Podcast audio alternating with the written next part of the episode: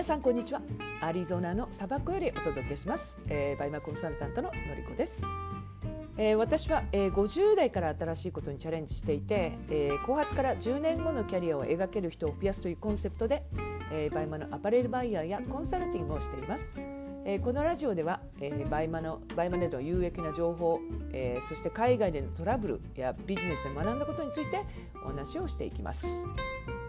えー、ここ最近はですね、えー、コミュニティをまあ立ち上げるっていうことで、えーまあ、皆さんからあのすごいあのメッセージいただいたりしてるんですね。で、まあ、いつからあの募集するんですかとか何名ぐらい募集するんですかっていうようなあの嬉しいメッセージたくさんいただいてますので、えー、っとまあ、今月末ぐらいから、えー、募集かけようかなと思っています。まあ、その今構想を練ったりとか、まあ、どんなふうにしていこうかなっていうのを、まあ、毎日考えているような状況ですね。でもしよろしければ、えー私の、えー、メルマガの方に登録していただければ嬉しいです。えー、ツイッターから入っていっていただいて、えー、プロフィールのところに、えー、メルマガがあのありますので、まあ、そこから入っていただいても結構ですし、えー、この、えー、っとアンカーの方の、えー、ウェブサイトの、えー、マークがあるんですけれど、まあ、そこから入っていくと、まあ、メルマガに飛びますのでそこからフォローしていただけますと、まあ、そのコミュニティの情報とかもお伝えできるかなと思います。はい、えー、今日はですねあのちょっとご質問があったので、まあ、そのご質問からあのお話をしていきたいと思います。うん、あの今回のご質問というのは、まあ、トラブルの件なんですけれど、まあ、あの場合まって結構いろんなトラブルが起きるじゃないですか。でなんでこんなたくさんトラブルが起きるんですかっていうご質問だったんですね。まあ、そのトラブルの、まあ、解決策にしてもそうなんですけれど、まあ、その方の一番の疑問っていうのはどうしてこうバイマってこんなたくさんトラブルが起きるんですかっていう、まあ、本当にこうなん率直率直というか何でしょうかね、まあ、あの素直なご質問かなって思いましたね。うん、であんまり私そのトラブルの何ですか解決策とかあとそのトラブルをどういうふうに乗り越えていったらいいかっていうアドバイスっていうのはまあ、あのさせていただくことってすごく多いんですけれどトラブルが何で起きるのかっていうのってあんまり私も考えたことないんですよね。うん、っていうか一個一個の例えば配送遅延が何で起きるのとかあとそのお客様から何でクレームが来るとかってそういう一つ一つのあのトラブルに関しての、えー、なんでこれ起きるんだなんで起きたんだっていうことを考えることはありますよね。でもどうして倍まで、えー、トラブルが、まあ、起きやすいのかっていう起こるのかっていうことって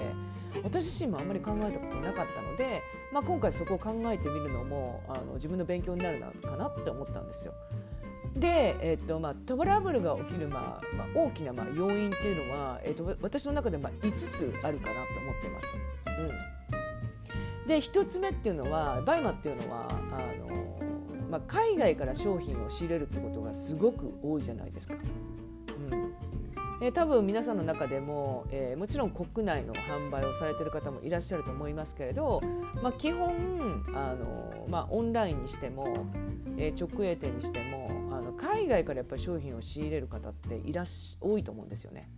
うん、でそれとあと2つ目は、まあ、無在庫販売っていうのが、まあ、あの大きいかなっていうのは思います。うん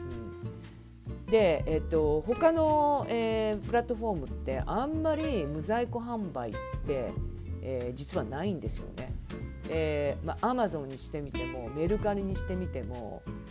あとヤフオクとかですかにしてみても基本有在庫が基本ですので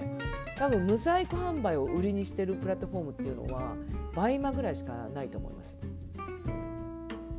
で3つ目があの出品されてる商品がやっぱ非常に多いっていうのもあの一つの要因じゃないかなって考えられますね。でこれはちょっと無在庫販売に関連してしてると思うんですけれどその出品されてる出品の、まあ、商品が多くなければ、まあ、無在庫の場合は売れないっていうのがあるのでですのでまあ有在庫に比べたら全然出品を多くしないといけないっていうのもあると思います。で4つ目が、えー、パーソナルショッパーだからという理由ですね。うん、というのはこのパーソナルショッパーっていうのはいわゆるその個人のあのショッパーさんじゃないですか。で他のそのプラットフォームって意外とそのショップのショッパーさんとかあとまあ会社でやってるショッパーさんとか多かったりするんですよ。で皆さんがアマゾンで商品購入される時ってあの、まあ、個人の方もいらっしゃいますけどあれアマゾンって個人いましたっけ？うん、なんていうんですかねあの有限会社とか、うんまあ、個人でもなんかちょっとあの、うん、個人でもやっぱりなんかこうショップ名がついてたりとか、どちらかといえばやっぱりアマゾンとかも、まあ、会社さんとかあとはその、うん、会社さんとかとショップとかの方が多いんじゃないかなっていうのも思うしますしまあヤフオクはちょっと個人が多いですけど、まあ、倍もほど多くないような気がしますね。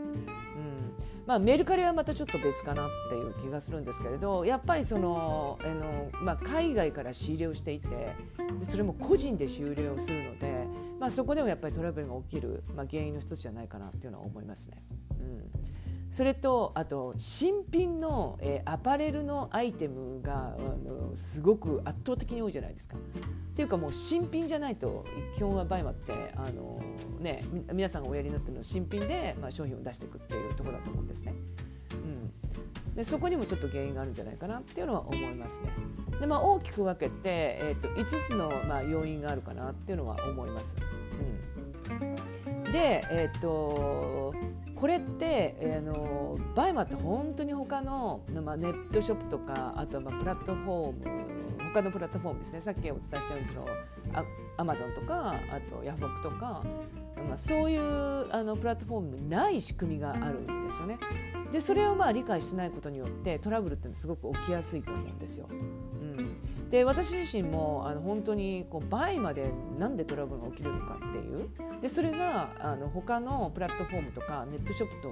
と何が違うのかってあんまり考えたことなかったんですけど、まあ、今回考えてみると、本当になんかちょっとバイマっていうのは他のところとのスタイルが違うなっていうので、まあ、それを理解することによって、まあ、トラブルが起きた時にあバイマの特性でこういうトラブルが起きるんだっていうのを多分あのご自身でこう納得されると思うんですよ。これが、えー、例えばあの他のプラットフォームで売っていたらこういうトラブルが起きないかもしれないっていうのも考えると思うんですね。例えばメルカリっていうのは基本的には有在庫じゃないですか在庫を持っての販売じゃないといあのいけないんですよね。であと、まあ、中古品とかも、まあ、あの OK じゃないですか。うん、もうそこでもう圧倒的に違いますよね。うん、だって在庫あの持っての販売でしたら、えー、やっぱりあの配送遅延とかそういうものがなくなるので、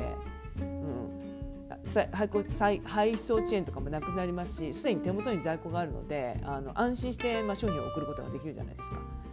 でそれにプラス中古品が OK なのでその偽物扱いされることによって全く、まあ、偽物扱いされることあるかもしれないですけれど、まあ、新品を送っていながら偽物扱いされるのと中古品を送っての偽物扱いっていうやっぱそのなんかこの比率が違うと思うんですよね。うん、なんか直営店からあの新品の商品を送ったのにかかわらず本物鑑定とかに出されちゃったらすっごいショックじゃないですか。でも、えー、中古品の場合でなんかこれ本当に本物なのって言って、まあ、そのメルカリの中で本物鑑定の申請があるかってちょっと私わからないんですけれどその本物鑑定の申請があったとしてそれに出されちゃってもなんか中古品だからまあしょうがないかって思える部分ってあるんですよね。だからやっぱりこの直営店から購入した新品の商品が本物鑑定にかさね、あの出されてしまったらもう大ショックになるので、まあ、そこがやっぱりあの一つのまあトラブルかなっていうのは思いますよね。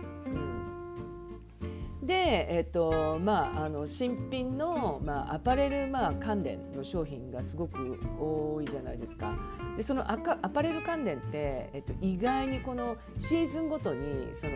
在庫の入れ替わりっていうのがあると思うんですね。でそうなると無在庫ですので、えー、まあ半年で、まあ、例えばその AW とかで、まあ、一応まあ半年のシーズンじゃないですか。その AW のシーズンが終わった時には基本的にその在庫がまあなくなってしまうブランドってあありますよね、うん、商品がなくなってしまう。もう一掃されてしまうっていう。でそれに気づかないでそのまま出していますとそこにまあ受注が入ってしまいますとやっぱりそこでもう在庫ないのでもうすごいこうパニクるじゃないですか。うん、でだそれがやっぱりそのアパレルの商品新品のアパレル商品ででなおかつ無在庫っていうそこでやっぱり起きるトラブルも結構あると思うんですよね。うん、でこれも先ほどもお伝えしたようにやっぱりこう無在庫だからこそ本当にこうたくさん出品をしてもうそうしないとやっぱりなかなかそこにこう目が止まらないっていうのはあると思うんですよね。うん、で有罪庫だったら例えばご自身が持ってる有罪庫が50個だったらその50個しか出せないじゃないですか。うん、でも無在庫だから、えー、ご自身がその在庫持ってないので200商品とかもう1000商品とかもういくらでもあの出品はできるじゃないですか。でそれの方がやっぱりそのうん、そのアカウントが、まあ、その1000品こう、ね、毎月出してたらやっぱりこう新しい商品がこう1000品入れ替わるみたいな感じなので、まあ、それの方が売れる可能性が高いというので、まあ、モザイクはまあ出品数を多くした方がいいっていうことがありますよね。まあ、そこでやっぱりその出品数が多いからこそあの在庫がなくなったりしてしまって、まあ、そこで、まああのまあ、トラブルが起きたりということもあると思います。でやっぱりこう一番大きいのは、まあ、在庫を探してそこから海外から発送するそれも個人でやってるじゃないですか。これっていうのはやっぱりこの会社組織とかあとショップとかでやっていればあの例えば、えーまあ、10人そういう担当の方がいたら、まあ、その10人の方でこう一つのことを、まあ、あの片付けられるというのはありますけど、まあ、お一人とかあと外注さんもう一人とかで2人でやっていた場合、まあ、海外からこう発送されてそこでまあ商品がその、まあえーまあ、どこでしょうね。うん、商品がまあ紛失してしまってこう見当たらなくなってしまった時にあの一人でもうやきもきしながら、まあ、どこかにあの配送業者に連絡したりとかお客様にお返事したりっていう、まあ、そんなんで一人でこう作業することによってやっぱこうねやっぱりこうモヤモヤしてきてでそれがまああのお客様に対してもあのお客様はまだですかって言ったりするとそこでまあクレームになってすごいなんか気持ち的にあもうバイマって大変だなみたいな感じで、まあ、あのご自身がやこういうトラブルって多いんだなって思っちゃうことって多いと思うんですよね。うん、ですので、あのまあ、最終的にその皆さんに今お伝えしたいのは要するになんでバイマはトラブルが起きやすいかこれを再度考えていただくとえっと、いやバイマ特性のトラブルなんだから、まあ、しょうがないって思うこともあると思うんですよ。で特にこれから年末商戦に入ってきて、えー、配送遅延配送遅延なんてまさしくありえることなので今一つ、まああの、私がお伝えした5つのことなんですけれど、まあ、海外から商品を仕入れる。で無断固販売。で出品されてる商品が多い、えー、パーソナルショッパーさんという理由。で新品の、まあ、アパレル関連の、まあ、アイテムが多いという、まあ、この5つが、まあ、トラブルが起きやすい原因だなっていうのをあのちょっと頭の片隅に入れておくとあのトラブルもあの結構楽に解決できるかなと思います。えー、それでは今日は、えーまあ、トラブルがなぜ起きるのかっていうお話をさせていただきました。それではまた、えー、素敵な一日をお過ごしくださいませ。